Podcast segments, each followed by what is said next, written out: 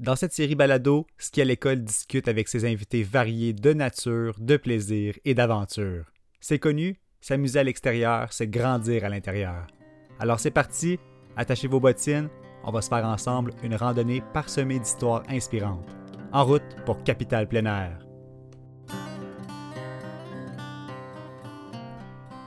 Bienvenue à ce 25e épisode de notre série balado. Mon nom est Benoît Hudon de Ski à l'école.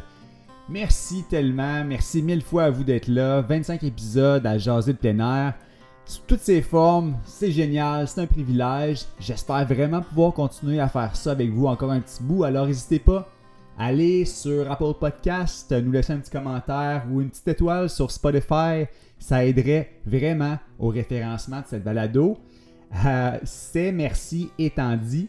Je dois aussi dire que euh, ma voix va sonner un peu caverneuse dans cet épisode que j'ai enregistré sur la route parce que oui, euh, on est en plein cœur de l'été.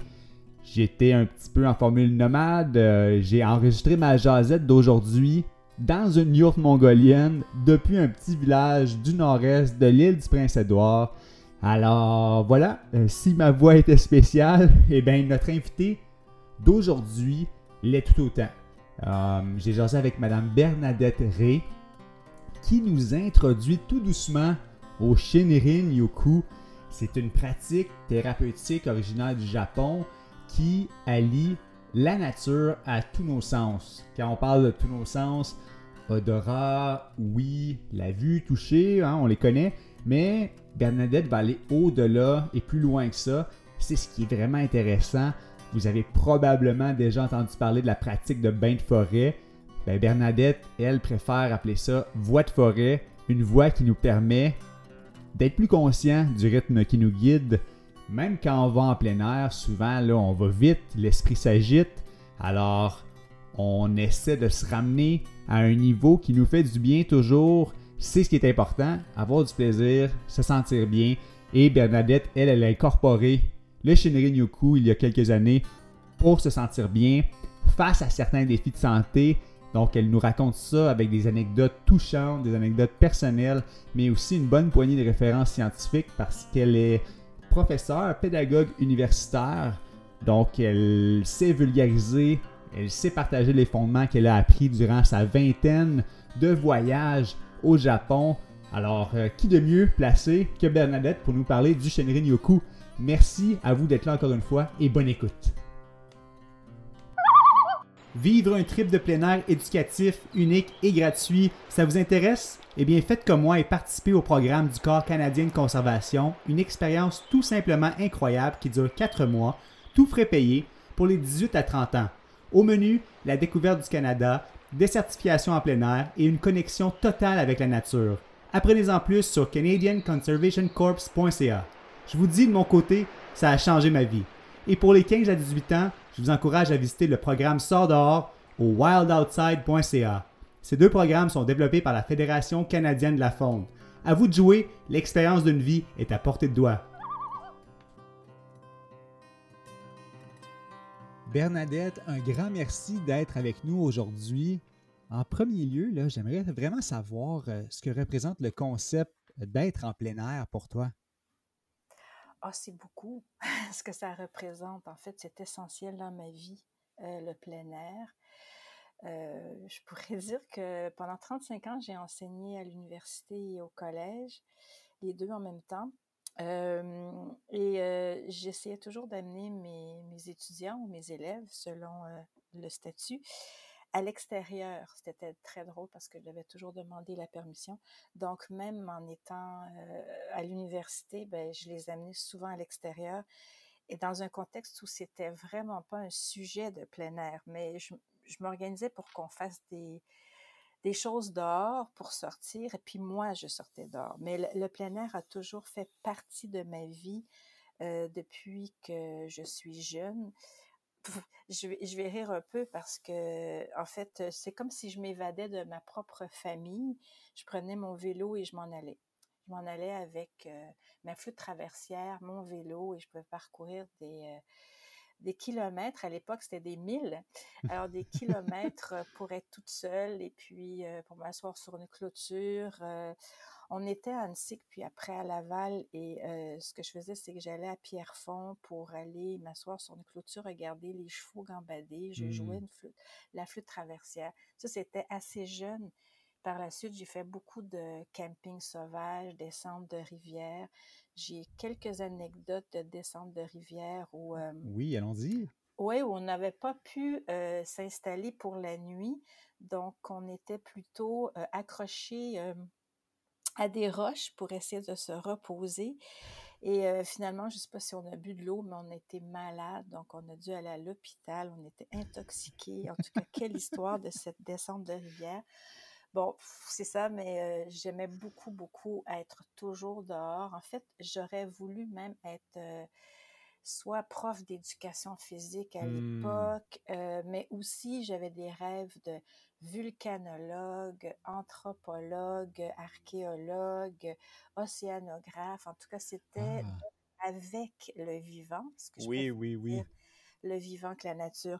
Donc, pour moi, le plein air, c'est c'est plutôt d'être, pour vrai. Mmh ouais. Enfermé, je ne suis pas. Je, je, je survis. Et ça semble être euh, multirythme, ta relation avec euh, le plein air. Par multirythme, j'entends euh, des aventures, mais autant que de prendre un moment avec un instrument, d'avoir une certaine vibration. J'ai beaucoup aimé l'image de la flûte traversière sur une clôture. Ça, ça, dans ma tête, ça s'illustre de façon très, très pittoresque et un, un, peu fantaisiste, mais c'est comme s'il y avait un échange euh, de vibrations déjà avec euh, la nature, mais quel rythme adoptes-tu plus généralement en plein air euh, ces jours-ci? Est-ce que c'est la, grande expédition, encore des, du canot camping assez sauvage, ou il y a un rythme un peu plus mollo qui s'est installé? Ben, en fait, par la force des choses, parce que j'ai, on, a, découvert un anévrisme au cerveau euh, en 98, j'ai eu une première chirurgie en 2001 et je devais ralentir parce que dans le fond, mmh. avant, avant 98, je m'entraînais pour le triathlon. Donc, j'étais beaucoup dans la vitesse, mmh. euh, dans la compétition, dans l'efficience, l'efficacité. Euh, et là, je suis plutôt dans ce que j'appelle l'émulation c'est-à-dire me dépasser moi-même. Donc, c'est certain que je suis plus dans la lenteur, mais j'ai toujours été une certaine lenteur. C'est ça qui est assez drôle. dans la famille, on m'appelait la tortue. parce que j'étais plutôt dans la contemplation, un peu aussi comme les, les salamandres, c'est-à-dire que prête à réagir, mais j'étais beaucoup dans l'observation, puis tout d'un coup, pouf, je fonçais. Donc, je pense que je suis revenue à ce rythme d'une façon obligatoire, en fait. Mmh. et d'ailleurs, quand j'ai essayé de me remettre en forme, ben, en 2017, j'ai eu une récidive, ce qui fait que là, ben, je dois écouter mon corps, c'est-à-dire de rester dans la lenteur. mais mais c'est la lenteur avec, avec la nature, avec le vivant. C'est pour mmh. ça que j'ai trois chiens d'ailleurs. Euh, oui, oui, oui. Beaucoup de vivants autour de toi, euh, Bernadette. Donc, donc le rythme, on, a une belle idée euh, du rythme que tu adoptes maintenant en plein air. L'immersion avec la nature, tu conjugues beaucoup être, être avec le vivant, dans, dans, une lenteur qui semble être en concordance avec un, état de, santé aussi, un état sain. S'immerser dans la nature, c'est une, phrase que j'ai lue là, sur, euh, sur votre site Internet aussi. On, va aller plus en détail derrière votre organisation un peu plus tard. Mais je veux savoir, s'immerser dans la nature, pour toi, Bernadette, qu'est-ce que ça signifie? Euh, ça veut dire d'y entrer avec gratitude, euh, un peu comme quand on rentre dans un temple, je ne suis pas, je ne, comment je je ne suis pas une doctrine, un dogme ou une religion, mais pour moi, entrer avec la nature, c'est rentrer chez moi, donc dans un endroit euh, qui me fait du bien, qui me reconnaît. Je trouve ça important. Donc, j'ai une forme de gratitude. Oui, ben oui, ça, ça met la table, ça c'est certain. C'est d'être euh, conscient, conscient de ce qui nous entoure quand on entre dans la forêt, parce qu'on peut aller en nature, mais l'immersion, la conscience, l'état d'éveil en nature, c'est tout autre. Souvent, je suis content qu'on parle ensemble de cet angle-là, Bernadette, parce qu'on a fait plusieurs épisodes, une vingtaine jusqu'à maintenant, souvent, c'est euh, en lien avec des activités, on est dans l'action. C'est vraiment louable. J'adore ça personnellement aussi. Mais c'est vraiment intéressant aussi que de rendre ça la, forme simpliste. Donc, euh, de retourner à l'essentiel. Et ton introduction euh, de, ce qu'elle suggère, c'est que la respiration, c'est la meilleure façon d'être en, immersion, de prendre conscience de ce qui nous entoure. Est-ce que c'est la pierre angulaire ou, la première brique euh, du grand mur de sagesse, de sagesse que peut être le Shinrin Yuku, si je le prononce correctement aussi, euh, d'après toi, Bernadette? Euh, c'est assez bien prononcé. C'est sûr qu'à la japonaise, il y a un petit dring-dring, Shinrin Yuku. Mais oh. moi, je le prononce Shinrin Yuku pour que ce soit plus facile pour tous. oui, on pourrait dire que c'est la pierre angulaire en fait, c'est de reconnaître que nous sommes vivants. Et comme je disais, ben, la respiration, c'est ce qui nous permet d'être vivants. Euh, mmh. par contre, euh, va s'ériger autre chose. moi, je vais remettre en question l'image du mur. C'est plutôt une grande ouverture. Ah, oui. en fait, c'est comme un chemin. non, non, mais c'est amusant. C'est comme un chemin. Euh, hier, je parlais avec une de mes collègues, l'amie Sylvestre que j'appelle, et elle parlait de faire passer les gens dans un tunnel, puis on disait, ouais, on n'aime pas prononcer le mot tunnel. Euh, c'est plutôt euh, comme un, chemin de vie, une ouverture vers une forme de grande lumière. Et euh, j'irai pas là parler de pranayama ou de ceux qui vivent que de la lumière et de non, c'est pas ça du tout. Mais c'est de se dire que euh, oui, il y a la respiration, mais par la suite, c'est de nous amener à entrer dans un état de fascination.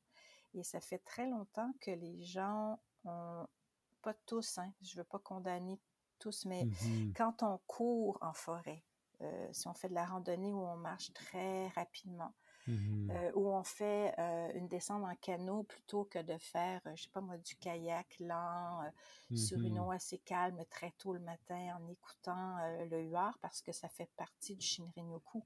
On en fait en, en, kayak, on en a fait au lac Saint-Jean, c'était sublime. En fait, c'est la lenteur aussi, je dirais dire la deuxième pierre angulaire, mmh c'est d'être lent afin de se laisser fasciner parce que la nature nous amène à voir, à être, à ressentir avec tous nos sens. Et on n'a pas que cinq sens, euh, on en a beaucoup plus. Par contre, c'est comme si on ne les, on ne les ressent plus, on ne, on ne les, euh, on ne les utilise plus aussi, parce qu'il y a des sens euh, qu'on a presque condamnés je pourrais les expliquer plus tard, oui. Ah, ben, À moins que je puisse les expliquer maintenant. Si on peut faire une petite parenthèse, euh, oui, Oui, OK. Ben, en fait, on connaît nos cinq sens, donc ça, c'est assez facile de se dire, on regarde la, le vert, le bleu, le brun, qui sont les trois couleurs principales qu'on regarde, euh, qu'on l'on voit dans la forêt. Et ces couleurs, euh, c'est pas juste la symbolique, on va laisser tomber de côté la symbolique des couleurs, mais plutôt l'effet de la mmh couleur qui nous calme, qui nous rassure, qui nous enveloppe, qui nous materne euh, si on parle du brun. Mais il y a aussi euh, les sons, euh, les sons qui sont plus chatoyants à des niveaux moins perturbants quand on entend mmh. les oiseaux, les troncs d'arbres des fois qui se qui, se frottent dans les airs, qui font comme un cul, ça, ça cuisse, ça croisse, en tout cas c'est étrange le bruit des feuilles, même quelquefois les peupliers, si on ferme nos yeux, quand on entend les, feuilles de peuplier ou de jeunes êtres au printemps qui sont encore là, là qui ne sont pas tombés, ben, ça a mmh presque l'air d'un ruisseau. Donc, des fois, si on n'a pas l'eau à côté de nous et qu'on se concentre sur le, le son que fait certaines feuilles, ça nous amène même le son d'un ruisseau, qui n'est pas là. Mais bon, donc il y a toute la fascination, l'émerveillement, puis l'imagination qui est, mise euh, à, contribution. Donc, il y a le toucher, évidemment. Le toucher, on dit toujours que le toucher, si on ferme les yeux et qu'on touche quelque chose, c'est une chose, mais quand on touche une feuille qui nous semble luisante, lisse, glissante, qu'on la voit comme ça, et après on la touche, puis on se dit, ah non, mais elle est, elle est collante, elle n'est pas glissante, elle est même duveteuse. Donc, ça remet en question notre évaluation de ce que l'on a Mhm. vu, et là, ça devient aussi fascinant. Donc là, je parle juste des sens que l'on connaît déjà. Oui. Au niveau, au niveau du goûter, c'est peut-être euh, celui qui pourrait être le moins sollicité parce qu'on a peur de goûter. Euh, Mais de goûter la terre, c'est extraordinaire de goûter la terre. Je dis pas d'en mettre beaucoup, là, c'est juste de frotter nos doigts sur le sol puis de goûter le bout des doigts. On dit, ah, Ah, ça, goûte ça, la terre. Oui, oui. T'apportes pas ta Euh, petite cuillère euh, en Non, randonnée non, non. pour- Ben, on- des fois, on fait ça pour Ah oui? gratter, pour aller voir qu'est-ce qu'il y a en dessous. Mais ça, c'est, c'est, c'est- c'est- c'est vraiment juste, euh, je pourrais dire, une invitation presque de, de reconnaissance de ce qu'il y a en dessous, tout doucement, sans, sans, sans gratter trop fort. Mais euh, parce Oui. qu'on n'aime pas déranger. Euh, Mhm. mais le goûter, en fait, nous, ce qu'on fait, c'est qu'on ouvre euh, la bouche, puis on sort légèrement la langue. C'est comme si on disait bonjour en tibétain, d'ailleurs. Et, euh, et on va happer l'air et on se dit, ben, on s'amuse à, je respire l'air devant moi, je vais découvrir un parfum, puis je vais vérifier si ce que je sens, est-ce que ça goûte la même chose? Donc, euh, c'est de s'amuser aussi. C'est assez ludique. C'est pas nécessaire d'être euh, dans une position de méditation sévère et austère. C'est plutôt d'être là dans Mhm. l'émerveillement, comme les enfants. Moi, j'adore amener les enfants parce que je les laisse aller. Euh, il y a moins de consignes du silence que l'on propose aux, aux adultes. Euh, mais c'est de se laisser être donc Mhm. par les sens. Mais après ça, on réalise qu'il y a l'autre, euh, beaucoup d'autres plutôt. Il y a l'équilibroception, en fait, euh, que l'on partage avec les arbres. C'est-à-dire qu'un arbre qui est penché euh, par le verglas va vouloir reprendre sa position vers le haut.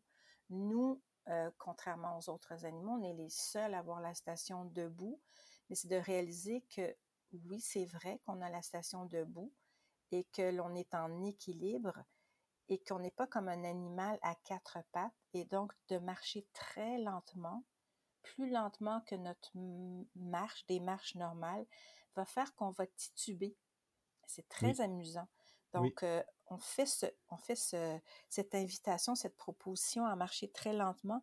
Puis les gens, même, même des fois, ils me regardent à l'avant puis ils disent, bon, est-ce qu'elle est saoule? Parce que oui, même moi, je marche en titubant. Oui, oui, je l'ai euh, expérimenté euh, cet été, euh, Bernadette, cet exercice. Et, euh, Mhm. On a un labyrinthe méditatif ici d'inspiration bouddhiste, euh, là où je travaille pour l'été. Et Mhm. c'est, c'est particulier comme expérience de marcher lentement. On ne fait pas ça souvent. Et je pense que ça Mhm. vaut la peine de, de connecter avec ça au moins une fois. C'est vraiment fascinant. Euh, oui, et puis ben, c'est ça. Puis après, on, on- on réalise quelle est notre vitesse euh, normale, en fait, celle qui est notre vitesse à nous. Et euh, moi, je vais préférer dire, je ne vais pas vous faire nécessairement ralentir, mais je vais plutôt vous proposer à prendre le temps de prendre votre temps. Et ça, c'est Mm. différent.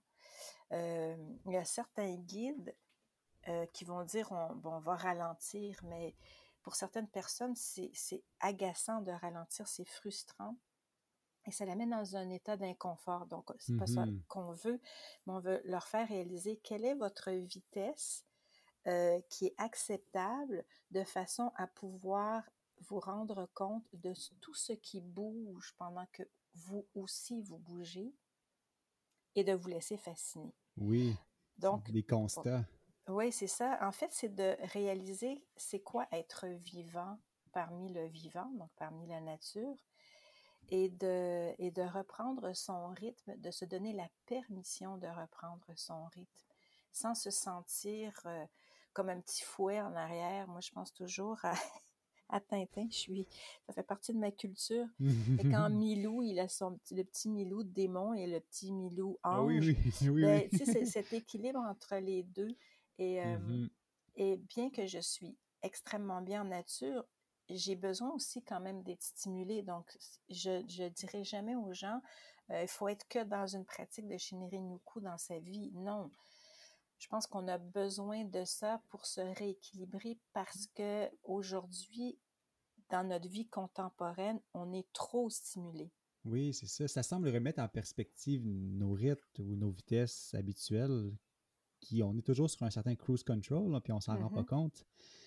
comment c'est rentré dans ta vie toute cette prise de conscience-là et la pratique en tant que telle du Shinrin Yuku, Bernadette? Bien, je pense que c'est euh, des choses que je voulais pas voir au départ. Je me souviens que justement quand je faisais euh, du canot, du kayak, euh, c'était pas la vitesse qui m'intéressait. C'était vraiment déjà justement cette idée que j'ai émise tantôt, ce, cette image de d'être tranquille sur un mmh. lac qui n'est pas encore réveillé, d'écouter les huards, bon. Donc, j'avais déjà ça en moi. Euh, même quand je faisais du ski de fond, c'est la même chose. Je voyais tous ceux là qui allaient vite, vite, vite pour se mettre en forme. Je dis, il y a d'autres façons de se mettre en forme, mais est-ce que je peux être dans le bois, regarder ce qui se passe, à écouter le silence de l'hiver? Donc, j'avais déjà ça. C'est pour ça, je pense mmh. qu'on m'appelait aussi la tortue. la vie, la vie, je dirais, professionnelle, euh, de maman aussi et tout, tout ça, ça m'a remis dans un, dans un rythme qui n'était pas le mien.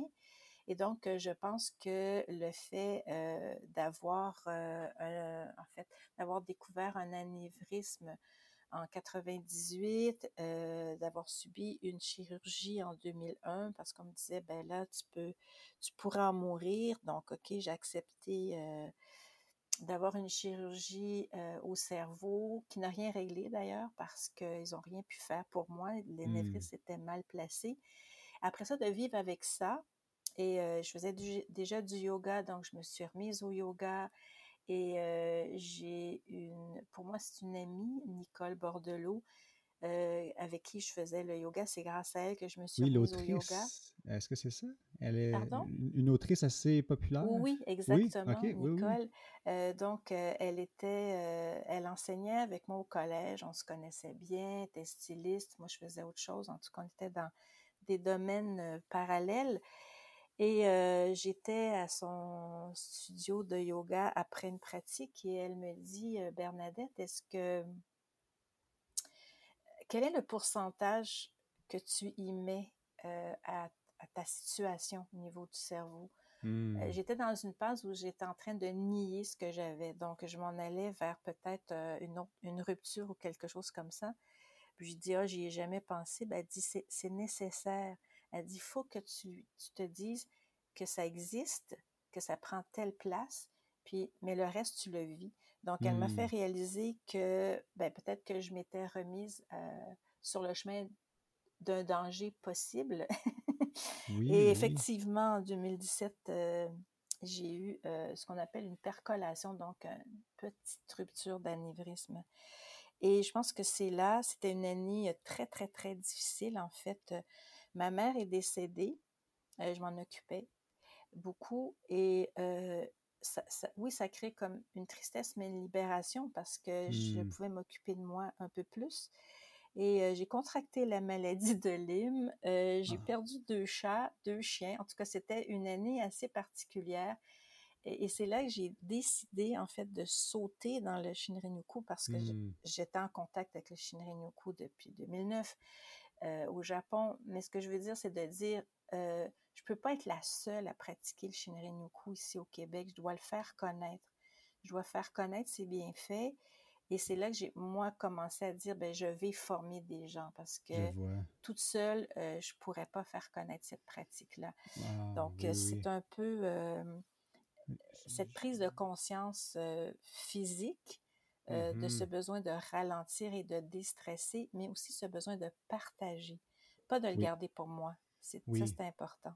Avec tous ces événements significatifs et profonds qui sont arrivés aussi, il y a eu un, certain déclic, donc, après ça, et tu voyais certains bienfaits euh, de ta pratique depuis 2009 avec le Shinrin Yoku. Quel genre de bienfaits, à ce moment-là, tu voulais partager avec les autres? Euh, je reste euh, dans une, euh, pratique, je dirais une pratique et d'une façon de voir la vie. Je reste très scientifique de par mes diverses formations Mmh préalables. Donc, pour moi, c'était important au départ, c'est-à-dire ce que je ressentais comme bienfait, la nature me calmait, mais je ne pouvais pas expliquer scientifiquement pourquoi elle me calmait, pourquoi je sentais, dès que je rentrais dans, dans un lieu, un milieu naturel, principalement forestier, c'est comme si même ma respiration changeait sans que moi j'insiste sur ma respiration ou que je m'arrête sur ma respiration. Déjà, Mmh. j'avais l'impression que mes poumons s'ouvraient comme si je me donnais la permission de respirer à plein poumon. Tantôt, on parlait euh, de différents sens, mais le sens de la nociception, elle est vraiment Mmh. importante. Quand j'arrive à Montréal, par exemple, au centre-ville, je respire moins profondément, comme si j'ai peur de me polluer à l'intérieur. Quand j'arrive dans une forêt, c'est comme Mmh. quand on arrive en haut hein, d'un promontoire, d'un pic, là, puis qu'on voit cette étendue, on, on- on- on respire, là, on ouvre les bras, puis on est là, ah, que Oui, ça fait du bien. Oui. C'est c'est naturel, c'est ce qu'on fait, c'est parce qu'on sait que l'air est bon, et donc on s'emplit de cet air-là. Donc là, j'avais que euh, comment je pourrais dire, ce ressenti euh, instinctif et intuitif euh, de, de m'ouvrir à plein poumon. Donc, je- ça, je, je, je le savais, hein, c'était comme ancré, Mmh. c'était intégré. Et quand je me suis intéressée au Shinrin-yoku, pour moi, c'était vraiment important de faire le lien avec ce qui avait été reconnu scientifiquement par différentes recherches. Et les premières recherches, bon, elles ont été initiées par les Japonais, mais ça aussi, c'est toute une, c'est toute une histoire du pourquoi, en fait, euh, c'est le Shinrin-yoku et pas, et même voir bain de forêt. Je, je ne veux pas utiliser le mot bain de forêt, je pourrais l'expliquer. Euh, mais c'est euh, parce que les, les Japonais, c'est eux qui ont initié les premières recherches pour le prouver Mhm. scientifiquement. Et donc, euh, je me suis attardée à me le prouver finalement, c'est-à-dire de, de lire les articles, de les comprendre, de rencontrer euh, justement euh, Chin Lee qui est à l'origine des premières publications de ses recherches, puis après Traduite en livre. anglais, j'imagine? Oui, oui, c'est en anglais. Euh, mais Chin Lee, euh, c'est ça. En fait, il est chinois, il vit à Tokyo. Euh, c'est très difficile pour un Chinois de vivre à Tokyo, Hmm. mais quand même, c'est son choix. Euh, il fait beaucoup, beaucoup l'éloge de la pratique du Shinrin-yoku. Euh, et c'est lui, en fait, qui a décidé euh, de, de, de faire un peu la promotion à l'étranger. C'est le premier. Euh, et, et je pense que ça prenait un nom japonais pour le faire. Mhm.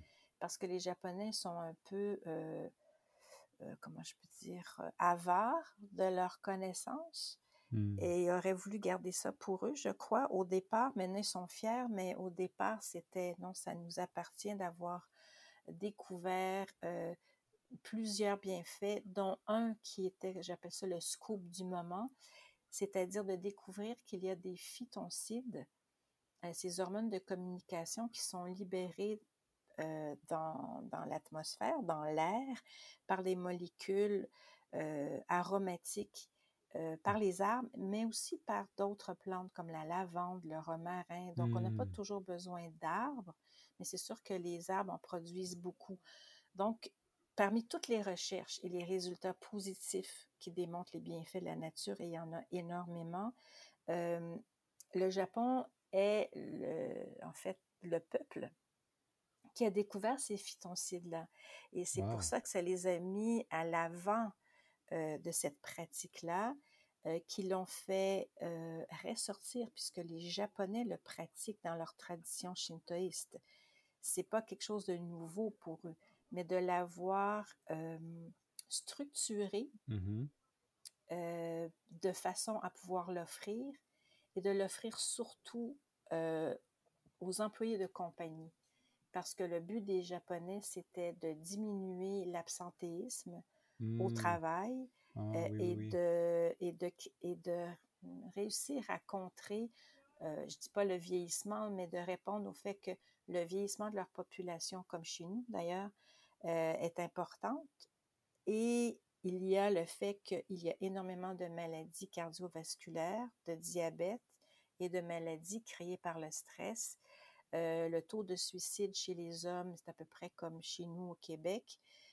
Donc, ils, ont, ils se sont dit, nous voulons structurer une pratique que nous reconnaissons comme étant préventive et voire curative.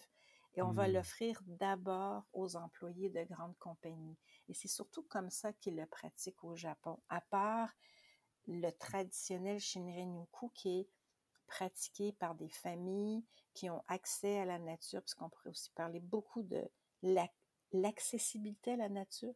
Mmh oui, c'est pas évident toujours. Hein, c'est pas évident, oui. Euh, donc, euh, les Japonais de par leur, euh, leur croyance hein, shintoïste, ils sont shintoïstes de par leur naissance. C'est pas comme nous, on choisit des fois une, une mmh. religion ou un mode de vie. Ils sont déjà shintoïstes de par leur naissance. Et dans le shintoïsme, la nature est plus grande qu'eux.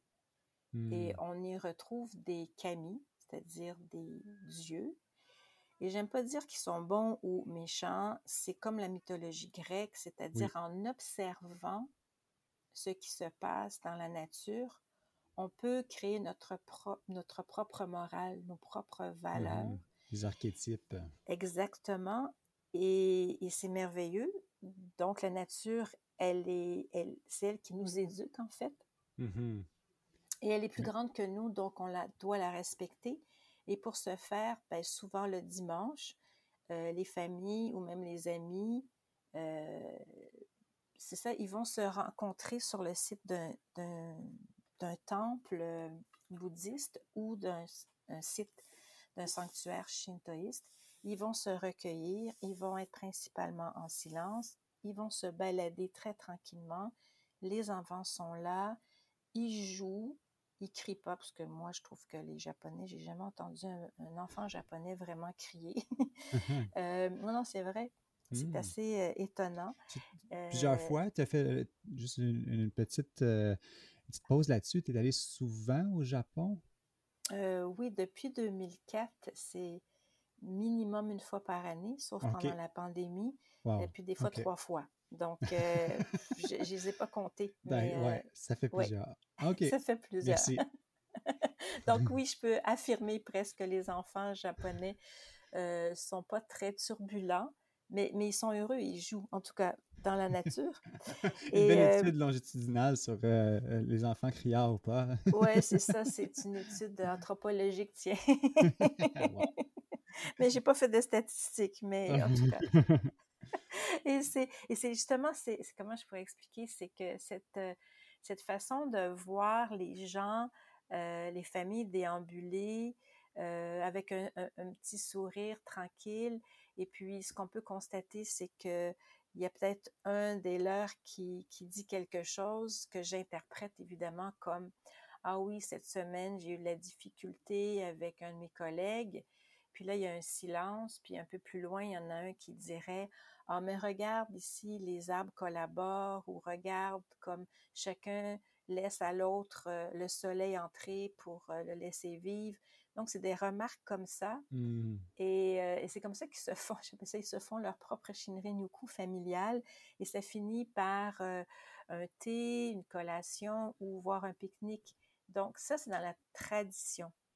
Mmh. Parce que quand on va au Japon, puis on, dit qu'on fait du Shinrin-yoku, ah oui, ben on va vous suggérer tel endroit.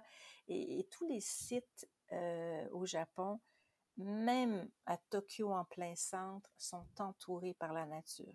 Ah toujours. Il y a toujours un jardin, il y a toujours des arbres.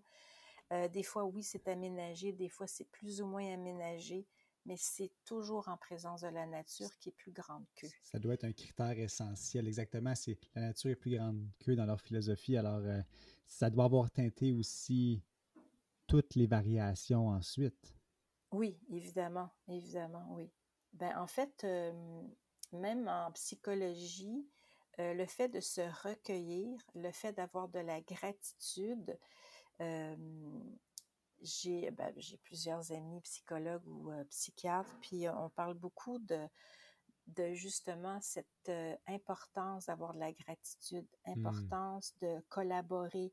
On dit quelquefois que les gens qui sont suicidaires, à partir du moment où on, on leur permet d'être bénévoles, ben, ils vont sentir qu'ils ont une reconnaissance, qu'ils sont utiles à la société Mhm. et que ça va leur permettre donc de se reconnaître et de ne plus euh, être seul, de briser l'isolement et, justement de sortir de cet état euh, suicidaire.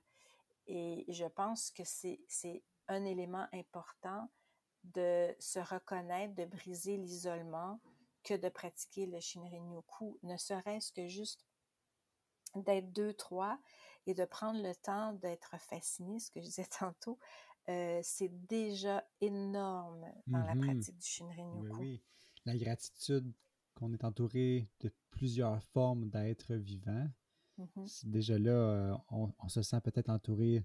euh, est-ce que, là j'entendais à l'instant, deux, trois personnes, ne seront pas allées seules dans la forêt et à pratiquer le Shinrin-yoku ou on doit être accompagné? Ben, je ne sais pas si on peut comparer ça au yoga, au qigong, au tai chi, surtout quand on commence.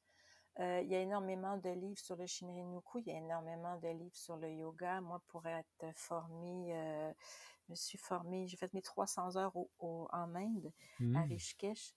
Euh, pourtant, je pratique juste pour moi, donc je- Oui. on va parler de la solitude. Je pense que dans ces pratiques-là, il faut d'abord, au départ, je dis pas d'être formé, mais d'être accompagné plusieurs fois par un guide Hmm. pour comprendre euh, comment vraiment entrer dans la pratique. Oui. Pour entrer dans la pratique, c'est après deux heures de déambulation, de prendre son temps, à prendre son temps, de prendre le temps de contempler, de méditer si on en est capable, Oui.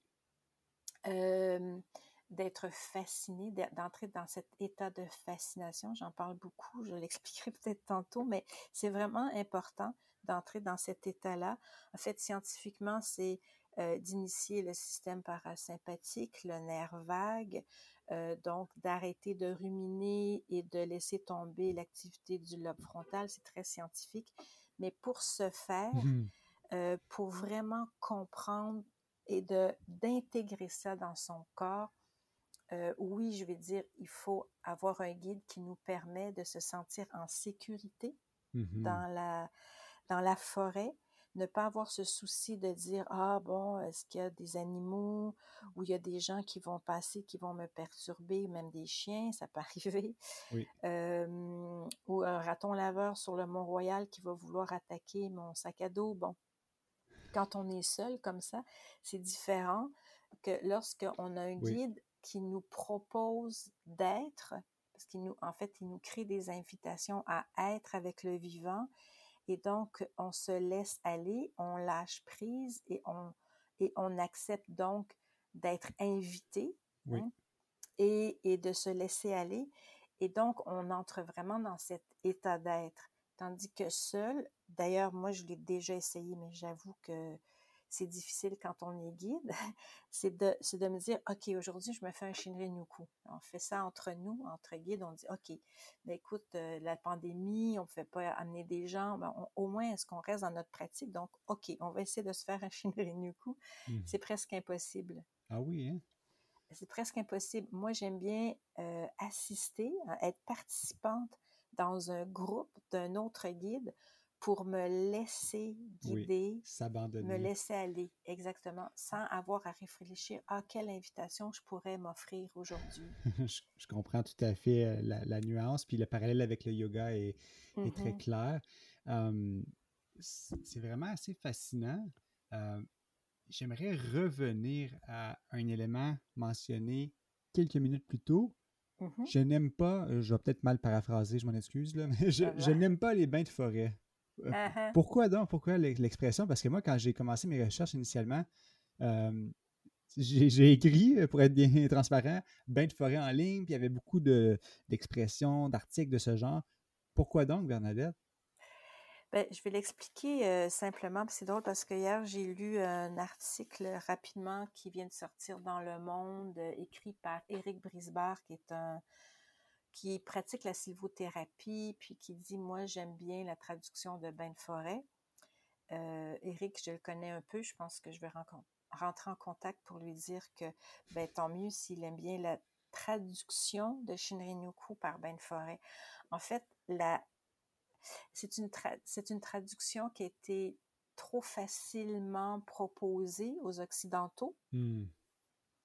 Par euh, les Japonais, parce que si on prend l'idéogramme, euh, en fait, chaque idéogramme dans le pictogramme de Shinrin-yoku, euh, forêt, c'est c'est pas vraiment la forêt pour les Japonais, c'est tout l'environnement forestier.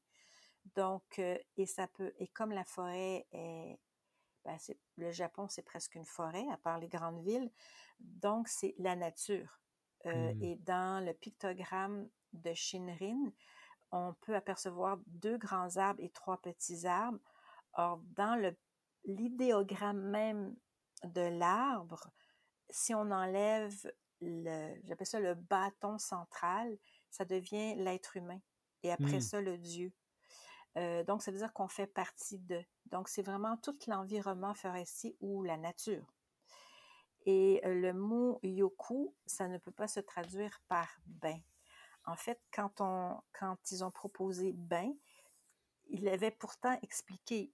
Ils avaient dit, euh, c'est comme nos bains, c'est comme la traduction de ce que veut dire nos bains. Quand on va prendre un bain, quand on va dans un site de thalassothérapie, par exemple,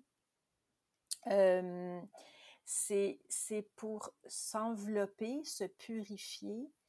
C'est vraiment une expérience de purification mmh et de bien-être. J'avais lu que la, relation avec les bains est, à un autre niveau, justement, de purification et avec mmh une autre signification nippone, si je ne me trompe pas.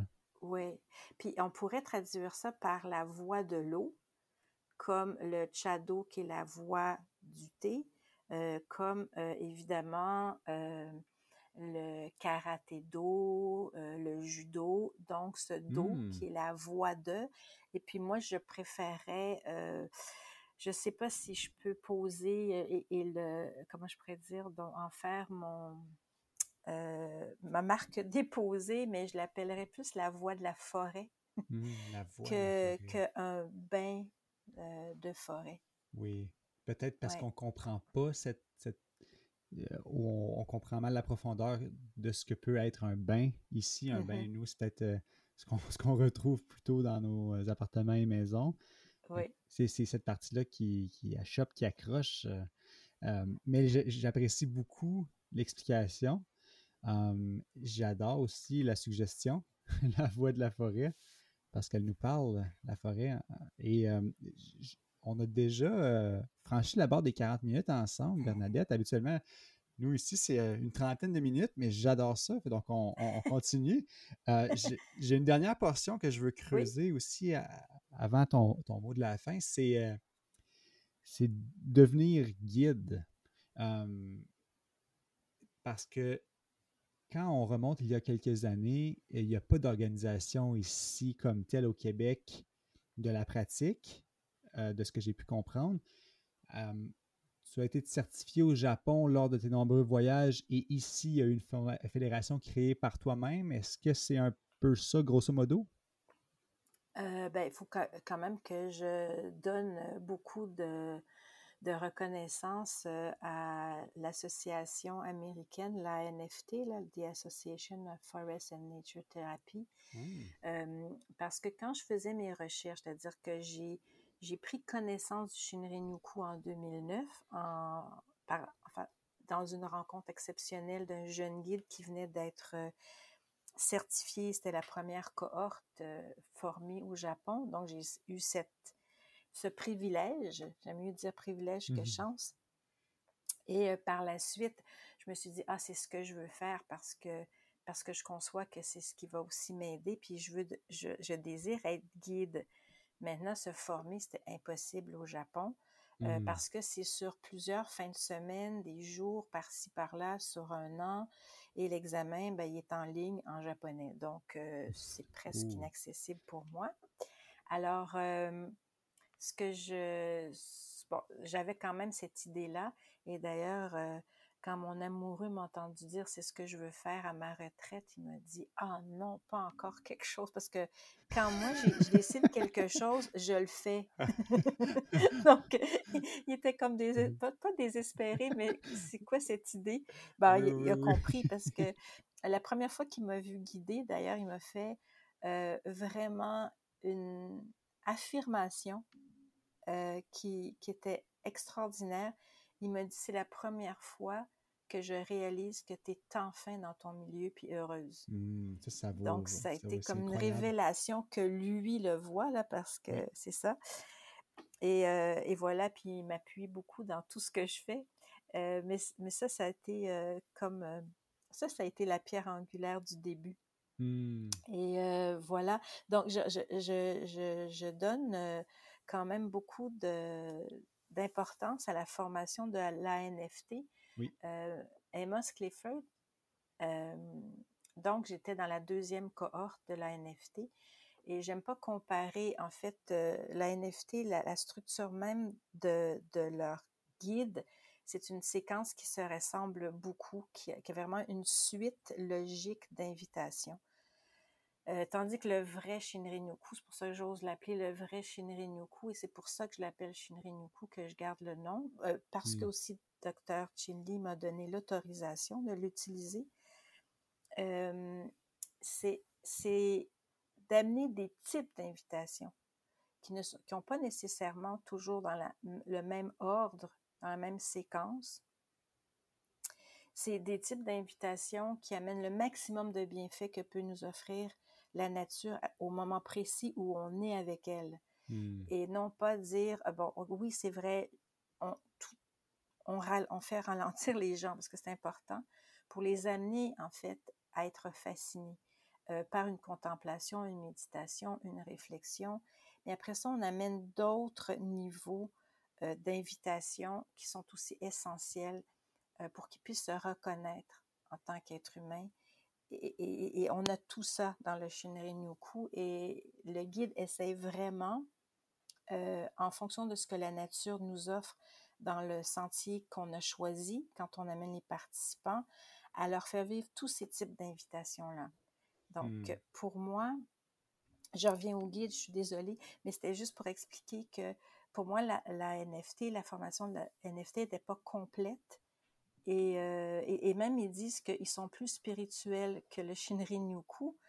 Euh, ça, ça, me fait rire aussi. En fait, la spiritualité, c'est ça appartient à chacun. Donc, euh, on peut pas.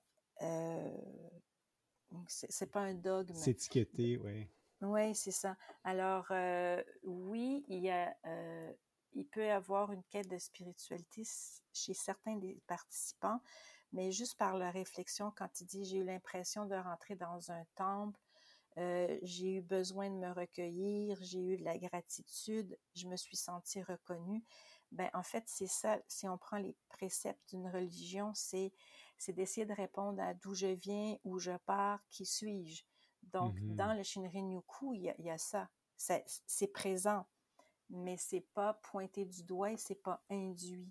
Mm-hmm. Donc c'est pour ça qu'après, moi, j'ai je, voulu devenir guide parce que je me dis, il faut qu'on amène les gens à bénéficier de tous les bienfaits que nous offre un lieu.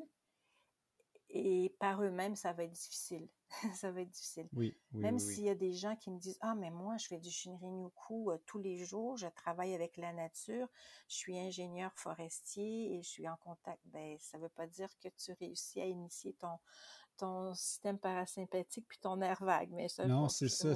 C'est une bonne case départ, un bel environnement de travail, mais ça ne veut pas dire qu'il y a la, profondeur ou la, euh, le contexte propre de guidage et, mmh d'invitation qui est reçu par, euh, par ces gens-là qui sont dans la forêt tout le temps, autant les animateurs de plein air que ceux qui, qui travaillent dans, dans ces environnements-là. Est-ce qu'il y a eu depuis euh, ta, ta, ta, nouvelle approche une belle, l'effet boule de neige dans la province a eu son effet? Est-ce que vous êtes maintenant une belle communauté de guides? Oui, en fait, on est 38 membres plus 12 pour l'instant. Je dis 12 parce que c'est les apprentis de la dernière formation. OK. Il va en avoir 11 autres. Ça ne veut pas dire qu'au bout de leur formation, parce que ça dure un an, est-ce qu'au bout de leur formation, ils vont nécessairement vouloir rester membres de notre association? puis dans notre association, on accepte aussi les guides qui ont été formés par la NFT. Euh, on est les seuls à faire ça, à part la fédération qui existe en France que j'ai co-impulsée. Euh, donc, il y a vraiment un besoin de se regrouper, d'échanger et de ne pas se juger par rapport à la façon dont on amène les gens. Je pense que ce qui est, hmm. ce qui est important, c'est de vouloir faciliter l'accès à ces bienfaits-là.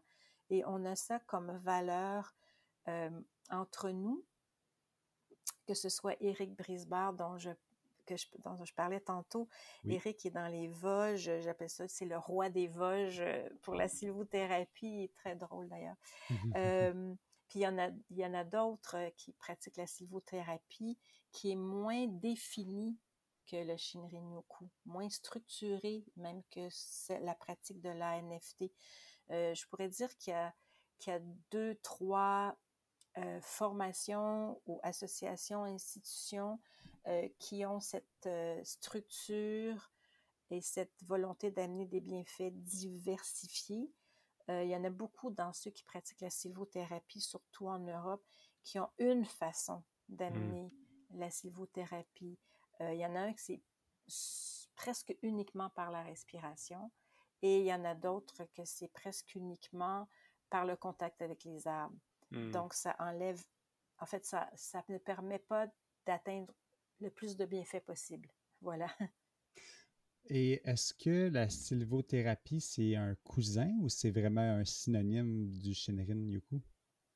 Ah, justement, c'est intéressant parce que dans ma formation, la formation que j'ai offerte dans les Cévennes, j'avais un ami qui est venu comme intervenant, comme co-formateur pour euh, une journée formé par la NFT, puis lui, il considère que le Shinrin-yoku est une forme de sylvothérapie dans la définition de la sylvothérapie, sauf que dans la sylvothérapie, ça restreint à l'apport des arbres.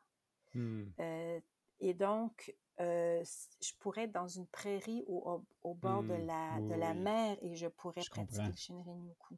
Je vois. Donc, c'est un peu ça. Je trouve que c'est... Oui, on, fait un peu de sylvothérapie, on va appeler ça mmh. comme ça, mais c'est beaucoup plus vaste, le Shinrin Ah, ben c'est très clair. Mais merci beaucoup, euh, Bernadette, pour ce magnifique euh, témoignage. Je pense que ça va ouvrir beaucoup d'horizons. Les miens, en premier lieu, en tout premier lieu, hein, je suis la première mmh personne à avoir écouté ces mots, ce témoignage de ta part. Euh, je crois que dans notre belle province, c'est clairement quelque chose qui peut faire du bien aux gens. C'est l'impression que j'en ai eue. Donc, merci d'être une ambassadrice de premier plan pour euh, reconnecter les gens à un rythme qui peut leur être bénéfique. Trouve ça très, très, très important, vital, crucial même dans euh, mmh notre société moderne. Merci beaucoup pour euh, tous ces efforts. Et je veux savoir si tu n'avais pas un petit mot de la fin pour nous ici à Capital Plein Air. Oui, en fait, je voudrais vous laisser ce message. Ce n'est pas parce que l'on fait de la randonnée puis qu'on va plus vite que nous, on, dénigre ces, ces, personnes qui, parce que je suis convaincue que aussi faire de la randonnée, euh, aussi faire de la descente de rivière, euh, etc., euh, camper. Mais de toute façon, je suis sûre que quand on campe, on fait beaucoup de chinriniku sans le savoir. Donc, c'est d'être déjà en contact, donc le fameux plein air, d'être déjà dans ce plein air, à respirer à plein poumon, c'est déjà déjà un début de Shinrin-yoku. Donc moi, je dis oui, il faut continuer à être dehors.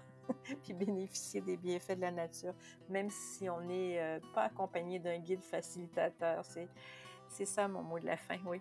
Bon, ben, j'adore ça, c'est vrai. Il faut sortir à l'extérieur, puis ensuite de ça, notre curiosité va être piquée. Puis éventuellement, ce qu'on veut, n'est-ce pas, Bernadette, c'est qu'on soit fasciné. Ça, c'est le mot que je retiens aujourd'hui.